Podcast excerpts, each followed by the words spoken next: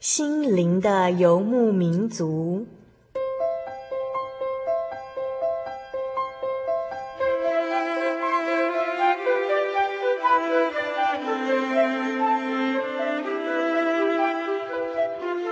在这个谁都不管谁的后现代社会里，每个人的心灵都是游牧民族。成长的过程就是寻找的过程。每一颗漂泊的心灵，其实都在寻找生命的绿洲。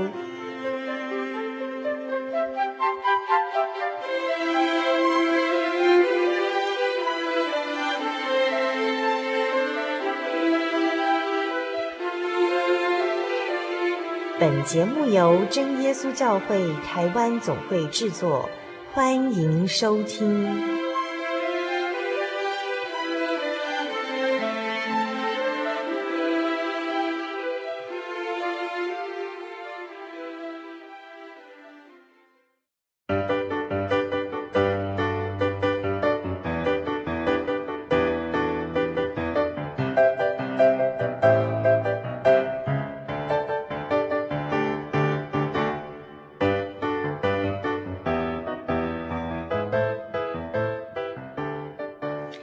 各位心灵的游牧民族，在空中朋友，大家平安，我是主凡。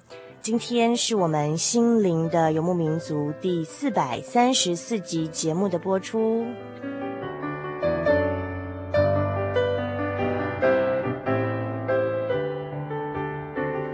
在今天节目的一开始，主凡要先捎来一位我们忠实听众朋友的问候哦，这是来自呃高雄的德明。那么高雄的德明呢，他从今年的一月初出狱之后呢，呃，不定时的会打电话到我们节目当中来，除了告诉我们他现在很平安之外呢，他每个星期也都会固定去教会亲近神，更进一步的来了解圣经的道理。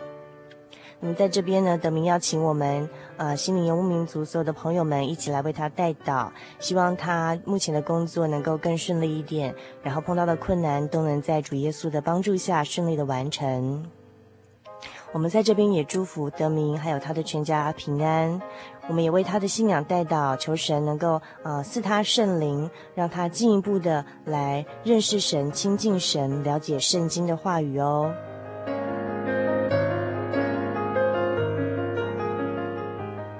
稍后在我们生活咖啡馆的单元里头呢，啊，我们要跟听众朋友带来的主题是婚姻中的距离。节目内容非常的有趣精彩哟，但因为时间的关系呢，今天一个小时时间可能没有办法将呃婚姻的距离呃这样的主题一次的都完全的呈现给您，所以我们将在这一周以及下一周的节目中分两次播出，请您千万不要错过稍后精彩的生活咖啡馆。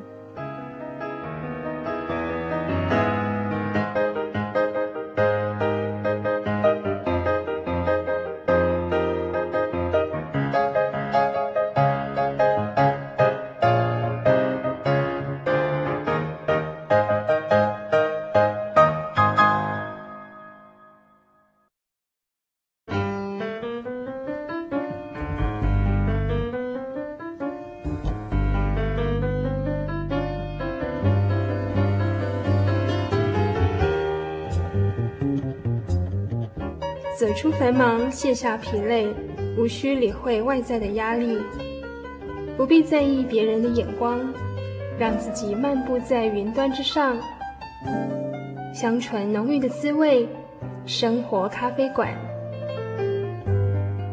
用心调味，与您共享。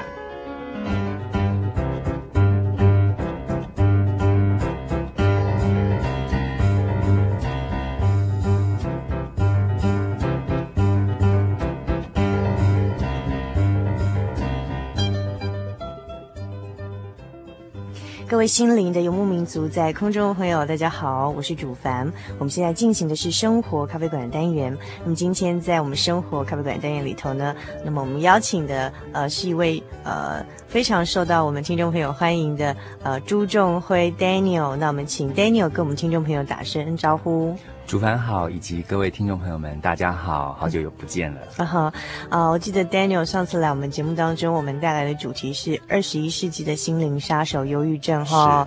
那那个主题受到很多听众朋友的欢迎，那好多人来信啊，或者是打电话来要索取那期的节目卡带呢。哇，真的是很感谢。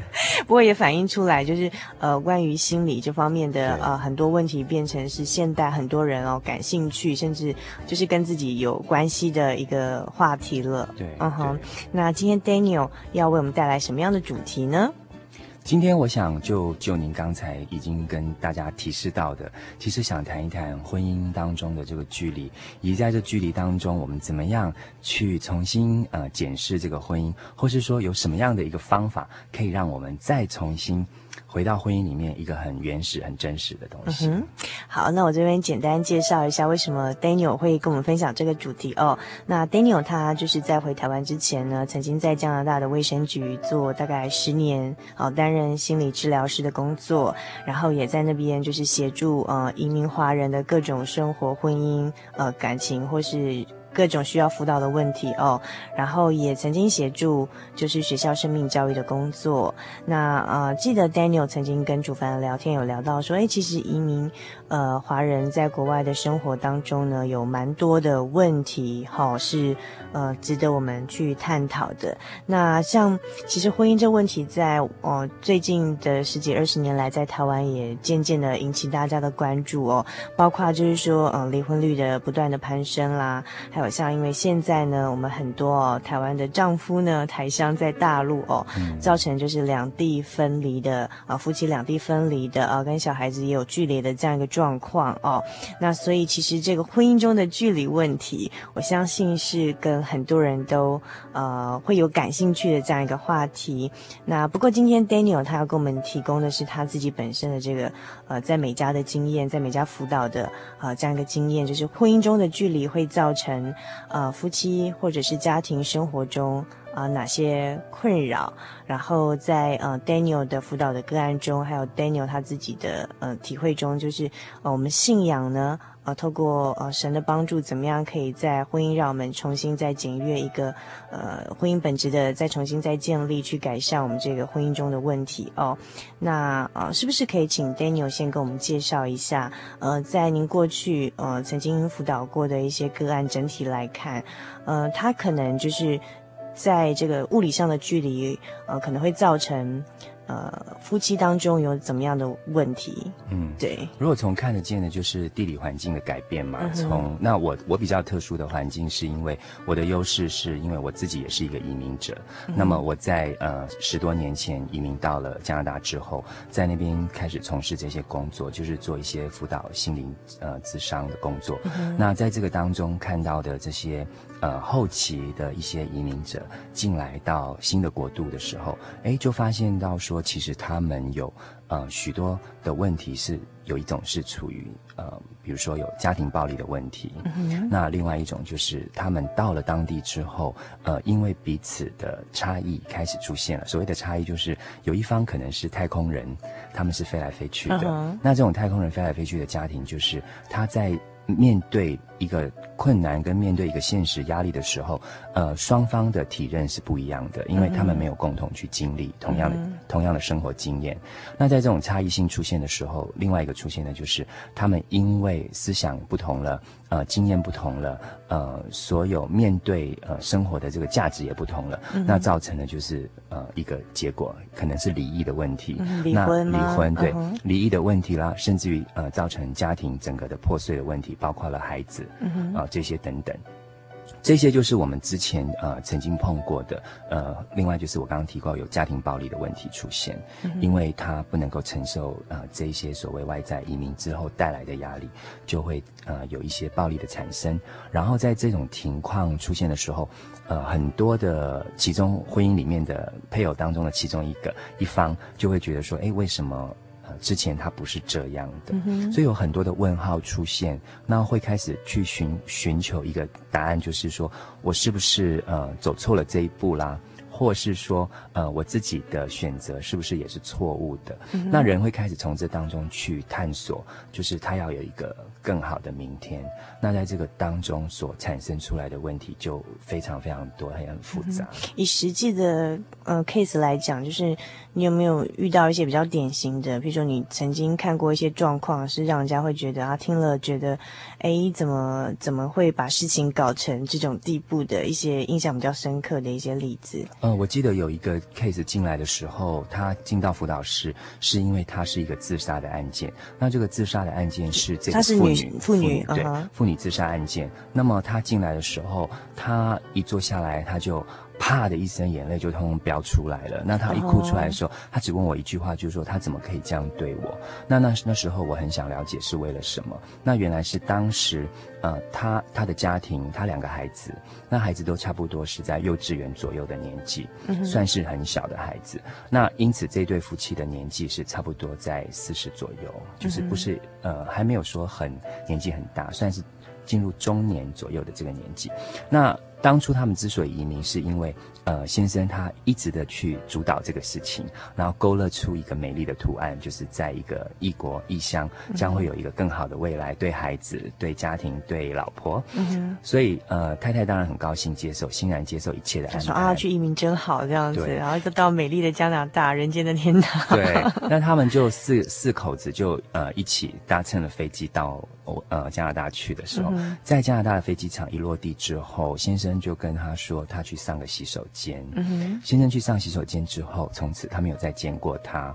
没，从此这个太太就再也没有见过这个先生，先生小孩子也再没有看过这个爸爸。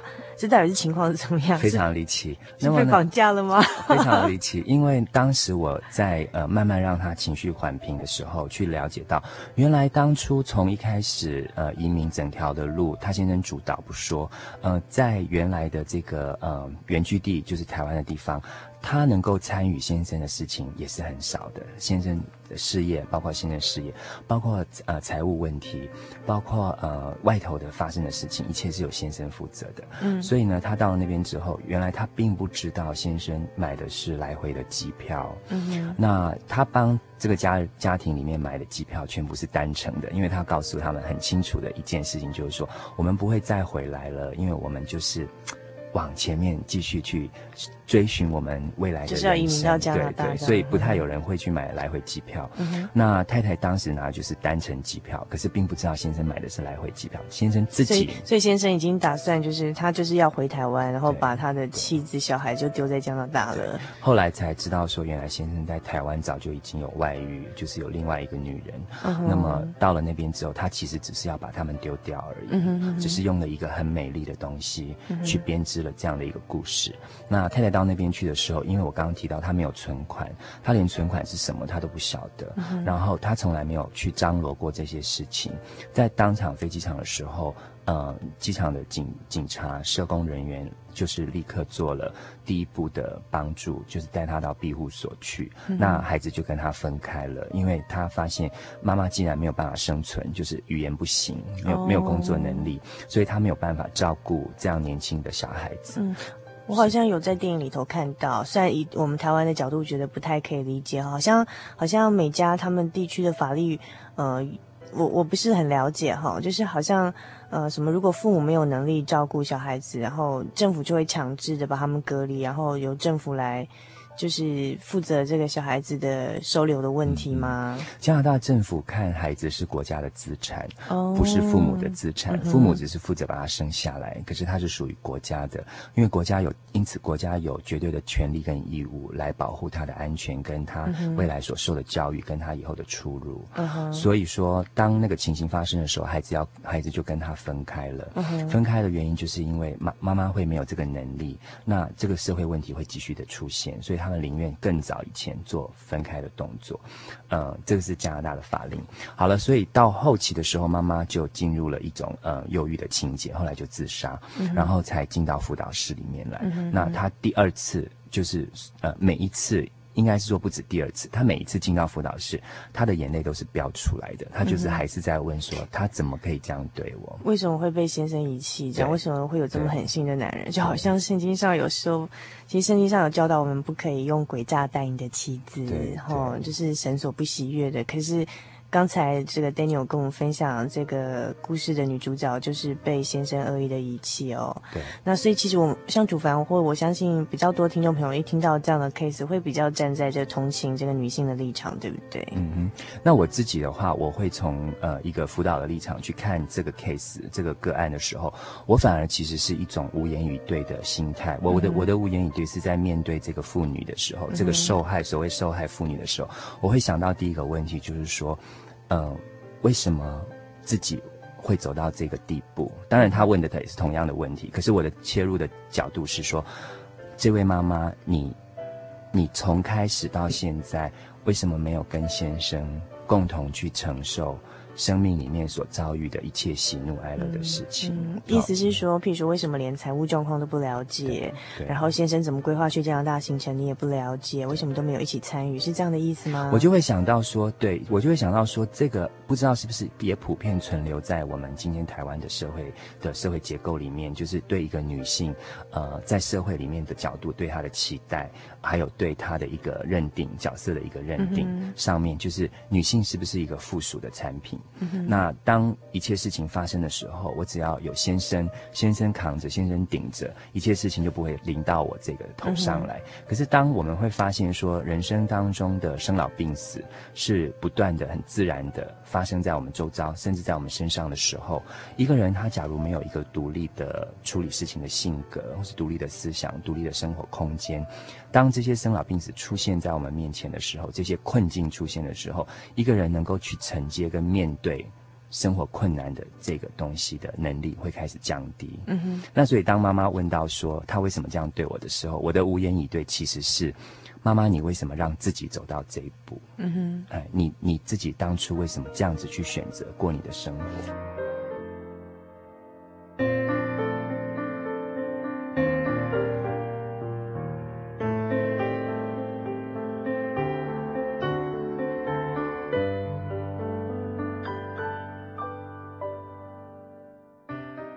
哎，可是 Daniel，我不是很懂哎，因为好像台湾社会长期来对妇女的女性的教导就是，嗯、把小孩跟家事处理好就好了，然后大事都是由先生决定，小事再是由太太决定。可是这是长期以来觉得这好像就是应该这样，然后好像男人在外面的事业或是要决定的大事，女人就不要去插手或是给太多意见，好像这是传统上给的。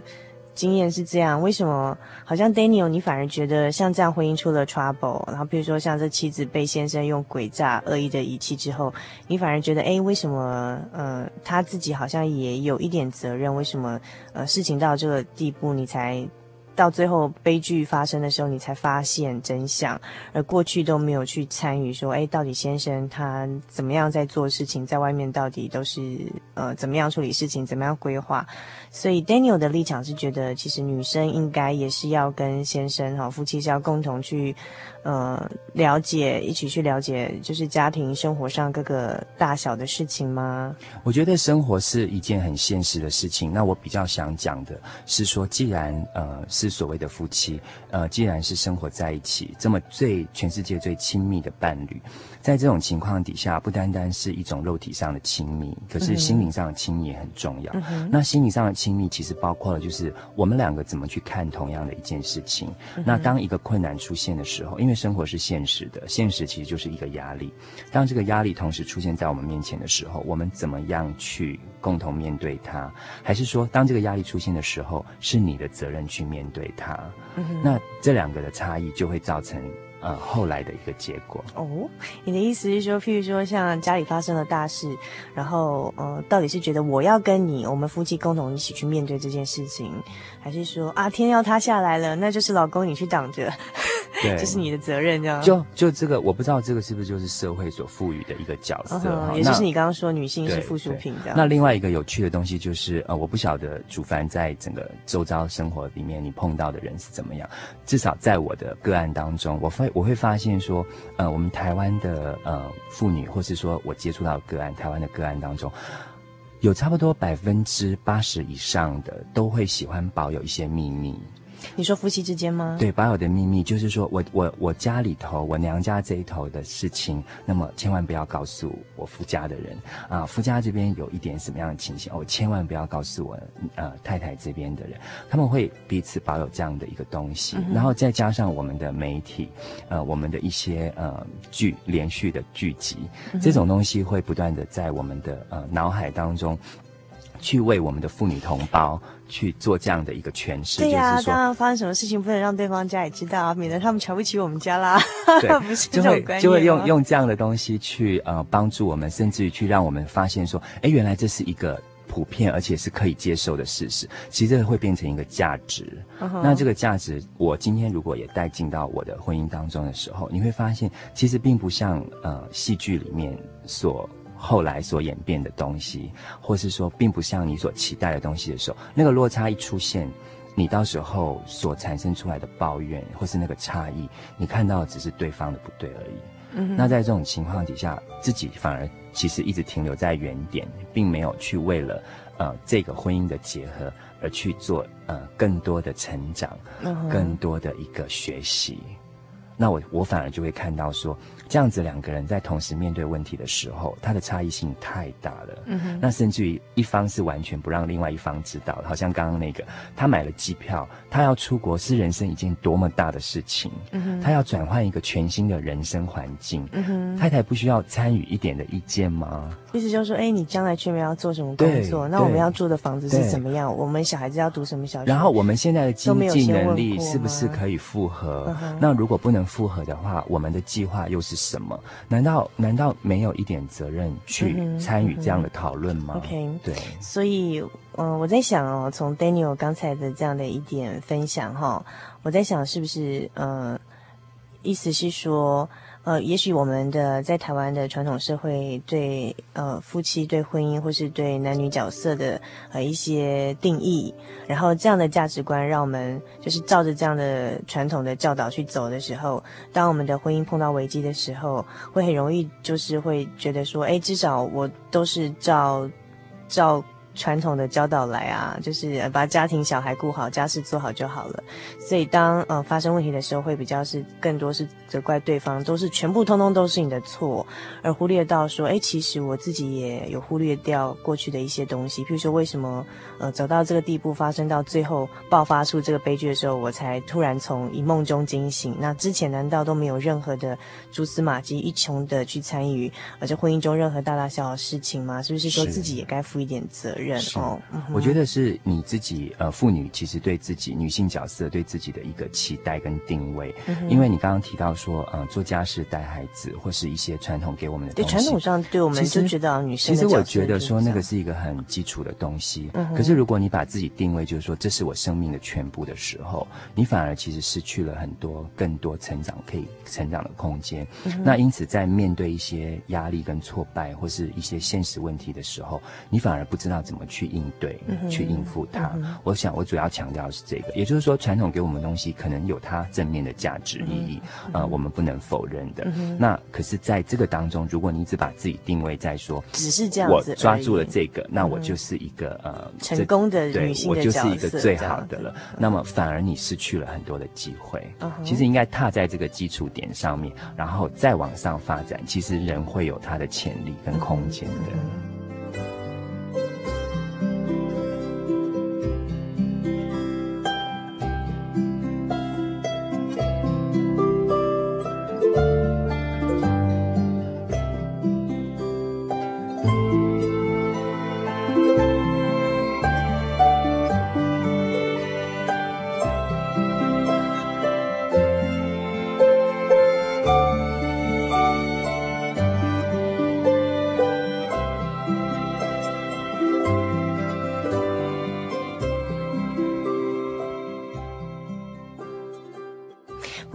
你刚举的这个例子哈是比较特殊，就是说这个先生他是在呃要把妻小哈这个就是就是放在移民的情境。之前他就已经有怀着鬼诈的心，嗯、就是需要离弃他们。有没有例子是说，并不是这样，是真的夫妻整个家庭都怀着美好的憧憬，然后想要去这个美丽的新世界开始新的生活哦。然后但是却到了那边之后，可能因为譬如说呃内在美外在美的问题啊，譬如说内在美就是内人在美国，外在美就外子在在美国哈、哦，就是意思就是说两地分离哈、哦，或者是说。种种这种呃距离的关系啊，工作的落差等等，呃，是不是本来不是蓄意的要造成这种婚姻的触礁的问题，而是说因为这种环境文化的或者是分隔两地等等的因素造成一些。呃，比较悲剧的或是不理想的问题的产生，有这样的例子吗？有，你刚刚提到两种都有，有一个、嗯、有一个呃个案是呃夫妻两个同时，就是全家人也是带着小孩子，呃就移民过去了。那当时呃他们决定的一个主要的意念跟想法就是，呃我们不论怎么样都生存在生活在一起，因为共同去面对新的挑战、新的环境，呃他们不忍心，甚至也不愿意让对方一个人。去承受这么大的一个转变的压力，所以他们就共同去移民了。那共同到那边的时候，其实面对第一个生活的困难就是，他们必须要有呃经济的来源。嗯、好，所以在这种情形底下，就是一个人怎么去定了，又回到那个问题，你怎么定位你自己，然后你怎么去看你自己？那我们在那边做最多的教育，就是说我们鼓励这些移民的家长，就是要。呃，一切重新开始的时候，要有归零的心态。嗯、那人生当中其实有很多场归零的机会跟心态可以出现的，一个就是一个整个环境的改变，嗯，另外一个就是当你遇到很大挫折的时候，那环境的改变是你自己的选择。那在这个选择当中，其实归零的心态如果有出现的话，它。我我碰到的那个个案是，他们就真的努力的去调试自己。他可能是原来一个大公司的经理，嗯、可是到那边之后，他可能什么都不是，嗯，没有真的是什么都不是，没有人认识他。嗯、那么他就去找超级市场的那个呃收银收银员，就是去做一个 cashier。嗯、那么在这种情况底下的时候，另外的一半。也很重要，就是他怎么去看先生从事这样的一个工作。嗯、我另外的一个个案也是夫妻共同移民，然后呃先生去，呃切切猪肉啊，嗯，呃在超级市场切猪肉，那他可能原来就是一个大公司里面的高级主管，可是他到了那边之后，也是重新开始他去切猪肉，那么。切猪肉不是一件坏事，可是问题是猪肉切着切着切着，问题就出来了啊！为什么切猪肉也会切出？因为当初开始要进入这样的一个环境的时候，其实他们是共同的，嗯，就像一个很大的憧憬，觉得啊，我们从头开始，是环境真的会把一个人的斗志给磨掉了。嗯、那男性男性在呃，就是台湾这样的一个传统社会里面，其实。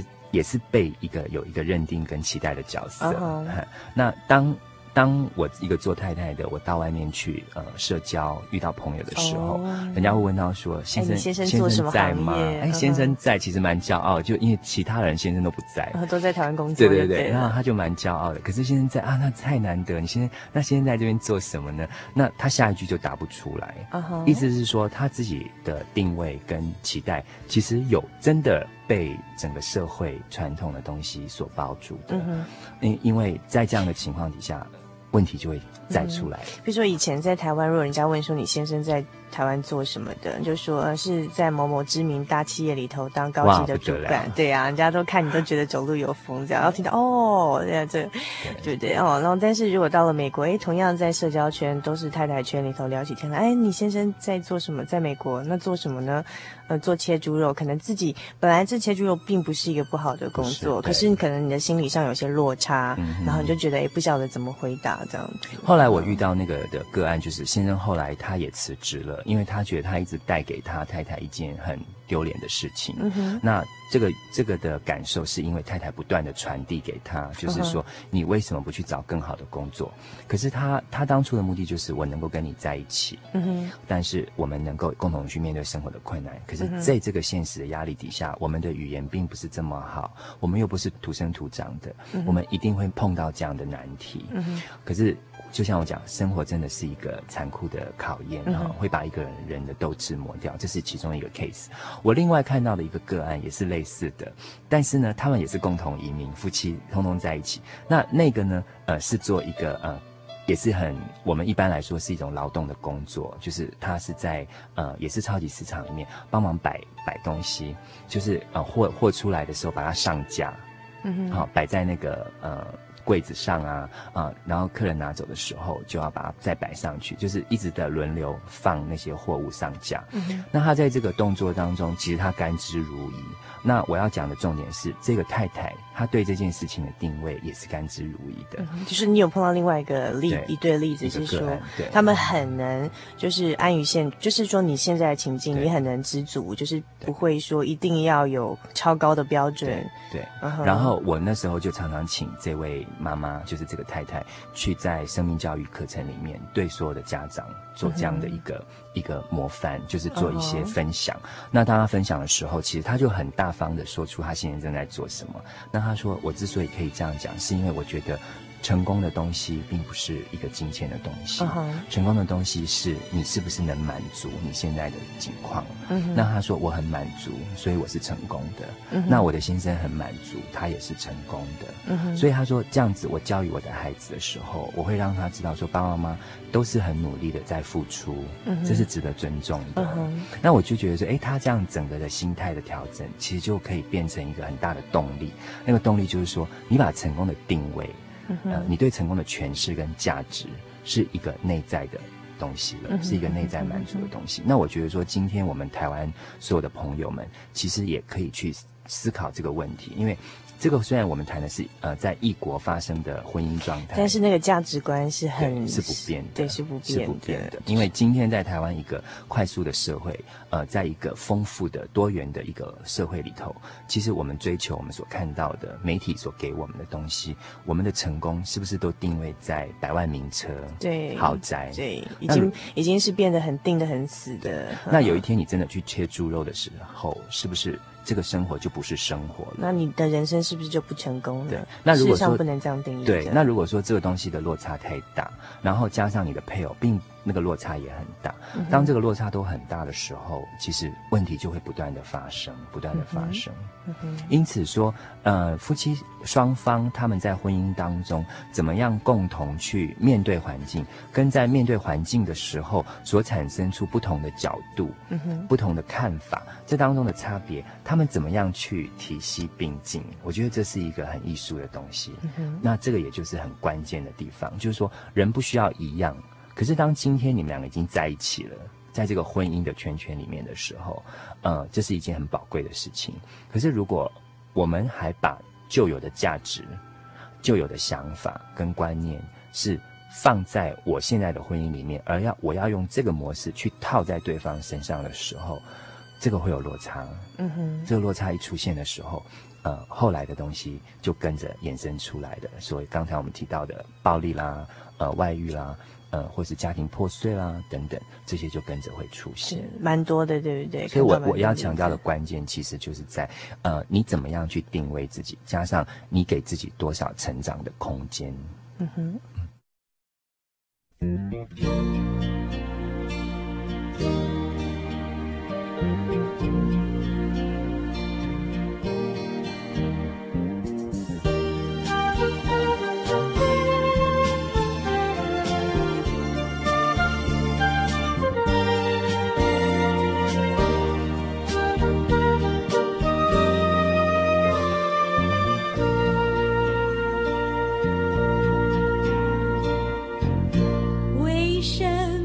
霜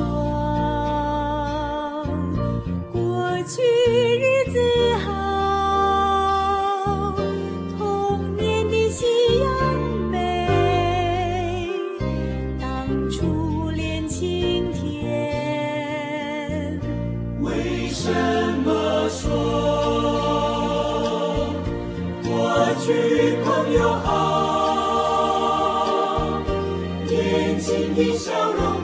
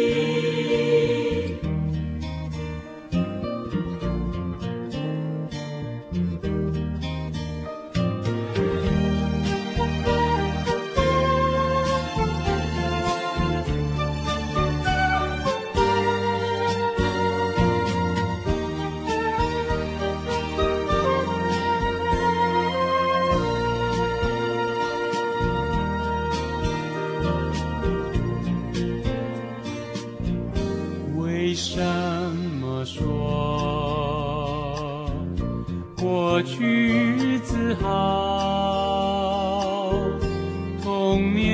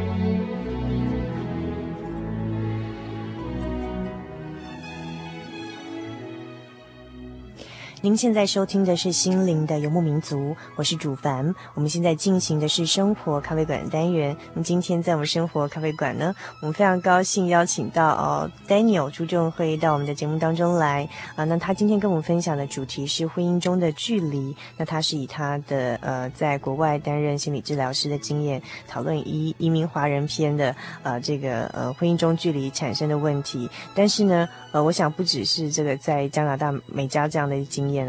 我想在台湾现在社会也是呃会有这种婚姻中的距离的问题，包括说你看得见的距离啦，像现在我们很多台商在大陆造成这个夫妻两地相隔，然后甚至是呃父亲跟这个小孩子两地相隔的这样一个状况。那有些是呃看不见的距离哦。那我们先从这个看得见的距离来讲，那。Daniel，在你的呃之前在担任这个呃心理治疗师的经验当中，有没有什么是因为就是呃可能因为先生工作的关系要供养家庭哦，就是两地分隔造成的问题这样的案案例呢？在个案当中，百分之九十以上都是两地相隔的，所以两地相隔会造成非常多问题，非常普遍的。那最普遍的问题就是说，呃，有一天呃太太来问我说，呃，我的先生为什么每次来到呃，这个家里的时候，就是他在加拿大。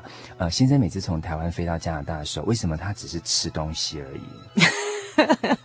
这是我们最常听到的一个事实。那我我我当时会想说，吃东西难道不好吗？他说不是的，是他除了吃东西没有做别的事情。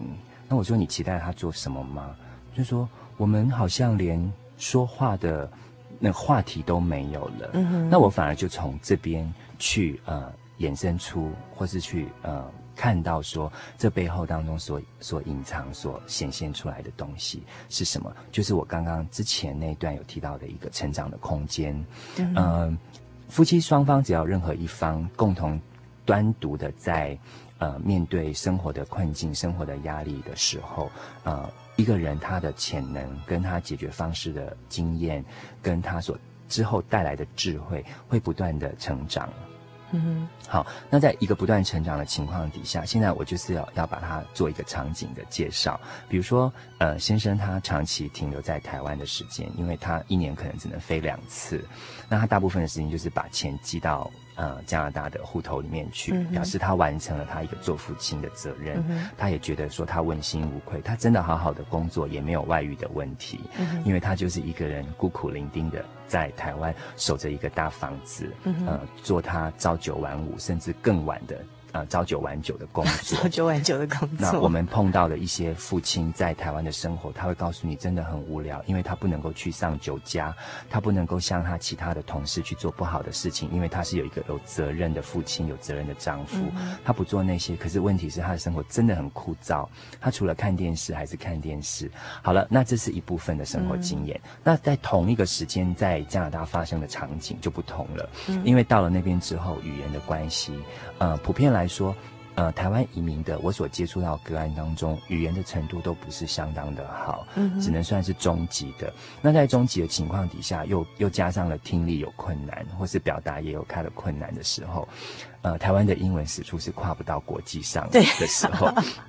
对那个挫折感更大，可能本来的五十分降到了三十分，在这种七十分是不没有把握，三十分是不太会说的情况底下，人会恐惧。嗯、那妈妈其实就在面对这种恐惧。第一就是她要开车，嗯哼，因为没有车她就没有脚，嗯，她必须开车。嗯、那要开车之前她要认路，嗯嗯，好，那她要认路，认路地图都是英文的，地图是英文，路标也是英文的。稍微想一想看，就是。在台湾的妇女、女性来说，普遍来说，就算我们接触到的来说，呃，会开车、看地图去找一个陌生地方的情况不是很多。更何况还要说英文。对，因为我们都熟悉。嗯、好，那现在更的场景是换到在英英文的世界里面。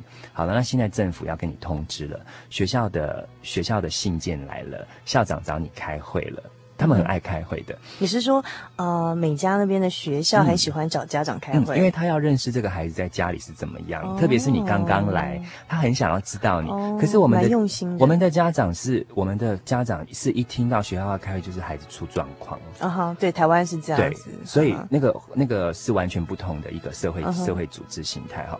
那。学校是很乐意找你开会的，动不动就发一封信说我们下个礼拜五见个面，那妈妈就开始紧张，想说他是以为小孩子在学校发生什么事还是？第一就是孩子一定又不乖，出了纰漏；第二就是我英文不行该怎么办？Uh huh. 第三就是他万一跟我讲了什么时候，我要怎么去反应他？嗯嗯。然后第四就是真的如果有困难的时候，孩子真的有麻烦的时候，我要找谁帮助？嗯哼，所以他的脑海当中出现了一连串的问号跟恐惧，嗯、所以他的无助是是这一个在台湾看电视以外看电视的先生是不能去了解跟体会的，因此他独自去面对这些生活的困难，加上在他思想的同时，电话铃声响了，电话铃声响的时候其实只是一个推销员，但是抄的是英文，那他很可能就投入到说，这是不是校长在找我？哦所以其实他只是一个推销员，所以我只是用一个比较呃幽默的场景去让大家去体会说，当一个人到了一个异乡国度的时候，他的语言没有办法去呃让他有安全感去应付的时候，所出现的场景其实就会有这么这么样让我们觉得很戏剧性的哎，很戏剧性的情况。那么呢，在这个情况，每天都好像在探险，在这个情况底下，他要不断的去去承受。为什么？因为。妈妈只想到一件事情，就是爸爸很辛苦，我不能再造成给他任何的负担，uh huh. 所以一切的苦我要忍下来，uh. 一切的苦我要忍下来。可是他是一个人呐、啊，uh. 他就忍忍忍，好了，忍了大半年了，好过去了，那先生就飞来啦，半年飞一次。嗯哼、uh，huh. 先生飞来了之后，妈妈可能就有一肚子的委屈跟苦恼，要对着这个看电视的父亲说，uh. 呃，你知道吗？我在这边，呃，当时怎么怎么怎么怎么。那么加上先生过来的时候，他觉得这个有什么？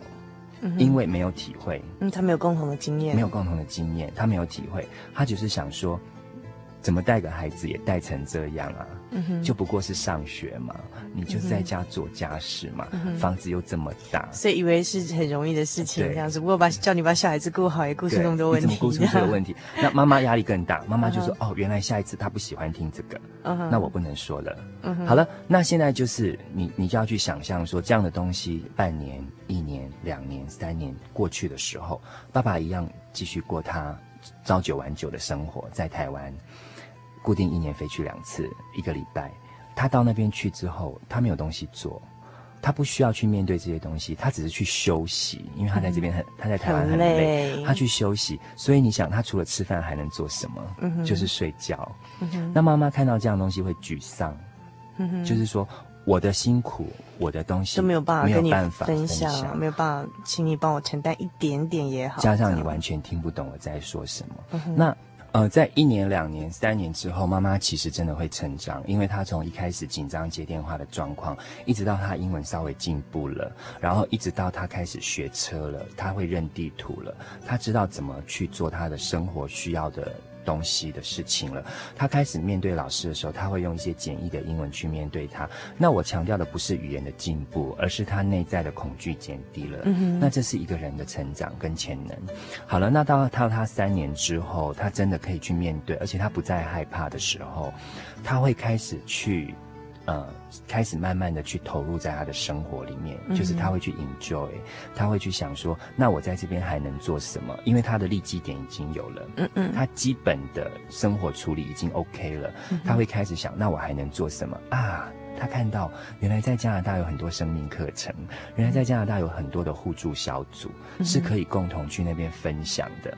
于是妈妈学会了分享的东西，嗯、就是原来可以听到人不同的经验，这个叫分享，嗯、而不是教导。嗯、那这种这种字眼就开始出现在他的生命里面，就是说我原来可以跟你交换我生活的心得。嗯，那他从这当中就得到了很多的成长，因为人只要开始基于分享的理论，而不是教导的理论，他可以学东西。他可以从十个不同的角度听到的声音，他会去选择一个适合他的东西出来。嗯，爸爸呢？爸爸继续过着他还是朝九晚九的生活，因为他唯一的期待就是，我如果到六十六十五岁的时候，我才能过去跟你享受天伦之乐。嗯哼，好了，那这个时候爸爸又来了。再想象一下，妈妈现在已经很独立、很成熟，又会懂得分享。嗯哼，那爸爸可能来了之后，还是具有台湾电视剧的内容吗？带着的口吻是教导性的口吻，就是我说了就算，我说了就对，我钱拿来，我是老大。Uh, 那在这种情况底下的时候，妈妈会慢慢发现说，原来我们之间有很大的差异。嗯哼、uh，huh. 因为他的整个的智智慧，他的生活经验，已经慢慢帮他开拓出一个新的视野，就是人生当中原来有更多的空间要去学习的。嗯哼、uh，huh. 那一个人他在一个压力底下，他会再去成长学习；一个是在一个压力底下，他只能固定过着他的生活。他这两个当中的落差越来越大的时候，那个交集就。越来越少，交集越来越少之后，他最后带出来的就是我刚刚问的讲的第一句话，就是为什么我的先生来到这边只会吃饭？其实我在想说，假如妈妈没有经历这些的话，她会觉得她先生吃饭是一件理所当然的事情，因为她累嘛，她累，她当然就吃饭。那她吃饭，她只要不。不不发脾气，没有没有任何的抱怨，其实就是 OK 的嘛。嗯、剩下我来承担。可是妈妈今天因为环境的改变，她成长了。嗯、所以我在做很多的个案当中的时候，是因为女性成长的空间幅度忽然间加速跟变大，嗯、男性没有办法去承受这样的一个变化产生出来的压力。他会发现我到了异乡帝国的时候，原来我样样不如我的太太。嗯哼电话铃声响的时候，先生不敢接，因为这个是最原始第一天他们刚到的时候妈妈的心情。嗯、现在换爸爸来体会了，爸爸不敢接电话，铃声响起的时候，爸爸会推妈妈，那妈妈很自然就拿起电话，Hello，、嗯、爸爸第一个就会有挫折感，他讲什么我我怎么会听不懂？好，第一个，然后第二个就是说，当人家按电铃了，人家来推销，或是政府来找你的时候，他能够知道这个人发生了什么事，要来跟我讲什么。他来找你做什么？那先生会躲在门的后面，会告诉他有坏人不要开门。嗯哼，他还是把旧的东西带进去了。嗯哼，就是说，呃，不要随便相信别人。嗯，可是妈妈站的立场是说，我听听看他跟我说什么。嗯哼，好，所以这个。一些生活的小细节当中，已经造成爸爸相当的压力。爸爸会觉得样样不如妈妈，嗯、然后妈妈会发现说，我真的越来越少共同的话题可以跟我的先生分享，可以先来沟通的时候，嗯、这个情况底下是我们现在接触最多的，所有百分之八十九十以上的太空人家庭，到后期的时候，后期我所谓的后期是经过了七年以上十年以上的这一些移民家庭之后，他们会发现。真的没有办法沟通。那在我的个案当中，又有超过百分之五十这一类的家庭选择了离异。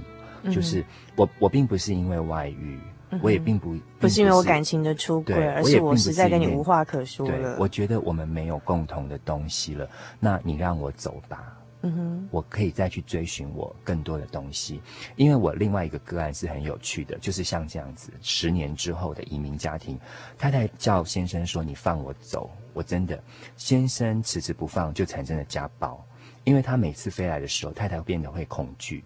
嗯哼，他的恐惧就是因为那个先生只要一飞过来，飞到加拿大的时候，他就觉得说：“你不准去上课，因为你在上课是去搞花样。”你已经被白人洗脑，洗到不成样子了。你已经不知道怎么样做一个妈妈，怎么样做一个太太。你所谓的自由，不过就是来到我的面前耀武扬威，告诉我我是一个低能儿童而已。男性的自尊在那个时候升华到最高点，就是说他觉得你不能这样子对我，可是他不放他走。那唯一能够掌控就是我锁住你。嗯哼，我控制你。那女性当然在体能上各方面都是属于比较弱的。嗯哼，那这是一般我们的印象。所以说，男性开始加以暴力对待。哦，后来这个妈妈就寻求帮助。所以妈妈其实在国外的生活已经不像台湾的生活，她可以立刻知道有哪一些机构跟单位是可以协助这些受害的妇女。嗯哼。在台湾，你可能要忍，对，因为家丑不能外扬。对对对对对，怕被街坊邻居知道。妈妈在十年之后的国外生活经验告诉他，就是说，你受到不平等待遇可以。我是一个人，我是一个人，那我是人，我就有我的权利跟基本我所要被对待的。所以他立刻就寻求帮助，那不得了了，因为有外力的介入，比如说社社工人员进来的时候，当然一一方面也是用劝解的，可是爸爸听不懂。嗯哼。爸爸听不懂，那妈妈就可能要翻译。可是只要从妈妈嘴巴讲出来的话，他就觉得那是鬼话。嗯哼，意思就是你只是要让别人在别人的面前来羞辱我。嗯哼，所以他这是一个恶性的循环，因为男性自尊的关系，传统社会给男性一个相当的压力，就是女生女性是不可以比你更优秀的。嗯哼，在这种情况底下的时候，他就加以暴力对待，然后。恶性的循环，他因为有社工介入之后，他觉得家丑已经外扬了，嗯哼，他他用暴力更厉害，所以这是一个呃，也是一个典型的例子，一个个案，就是我刚刚所说的，一个成长出现的时候，呃，十年长期之后的国外生活，造就了一个人，他只要是一个人，不论是男性女性，他给自己成长的空间，他会改变的。可是一个人十年之后，他觉得他。十年前也是对的，十年后还是对的。他没有成长的时候，嗯，他的落差会出现。嗯，那那个出现带出来的结果就百百种。我刚刚讲的就是有两种这样的情况，嗯，有一种就是无奈的继续生活下去，有一种就是你让我走。嗯哼。可是让他走的情况底下，他是被加以暴力对待，所以对我们来说都是一件很可惜的事情。嗯哼，就是为什么不能共同成长呢？对，听起来就是，嗯，其实夫妻分开真的会问题越来越多，因为共同经验越来越少，到最后就无话可说哈。所以就是夫妻之间有共同的呃经验，然后还有就是一同的成长，这是婚姻长期下来哈，就是最重要的，很算是很重要的一个元素哈。嗯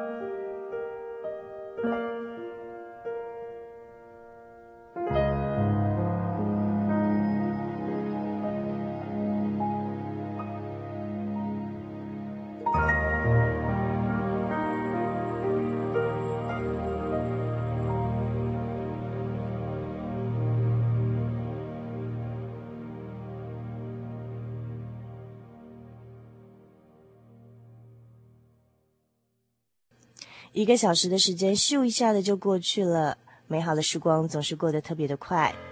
今天婚姻中的距离这样的主题，是不是听得觉得非常有趣、非常精彩呢？我们将在下个星期的节目中继续播出婚姻中的距离 Part Two 的部分哦，请您千万不要错过下周精彩的心灵游牧民族。如果您喜欢我们今天的节目内容，希望跟我们索取节目卡带。或者你想要进一步的来认识我们为您介绍这位天上的真神，想要进一步的来认识圣经的道理，欢迎您参加我们的圣经函授课程。来信请寄到台中邮政六十六至二十一号信箱，传真号码零四二二四三六九六八，注明心灵的游牧民族节目收哦。在今天节目的最后，主凡要和您分享的圣经经节是。以弗所书第五章第二十八节，丈夫也当照样爱妻子，如同爱自己的身子；爱妻子便是爱自己了。从来没有人恨恶自己的身子，总是保养顾惜的哦。祝您今晚有个好梦，我们下个星期再见喽。